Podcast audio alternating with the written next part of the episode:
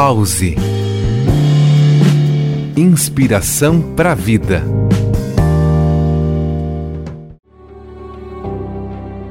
Olá, aqui é João Manfio, professor, doutor em Ciências Sociais e pós-doutor em Educação. Zygmunt Bauman, filósofo e sociólogo polonês, dizia que estamos numa época em que prevalecem as fragilidades nos laços humanos.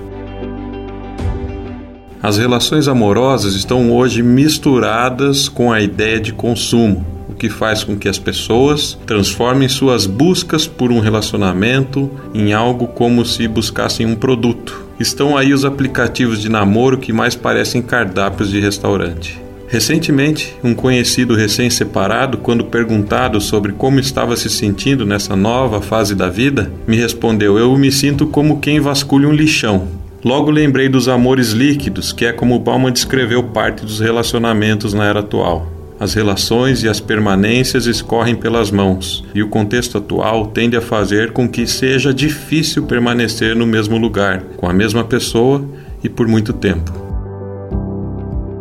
O que amamos hoje é um estado ou esperança de sermos amados, mas às vezes a percepção de impotência nos leva a correr em busca de um abrigo, qualquer abrigo.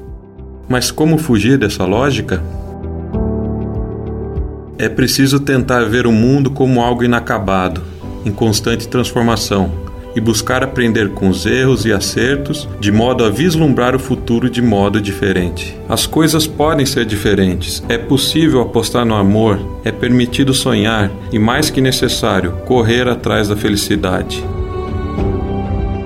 Amanhã, vamos refletir sobre como o nosso comportamento afeta e altera os outros e a nós mesmos.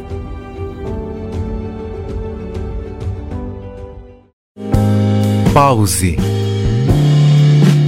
Inspiração para a vida.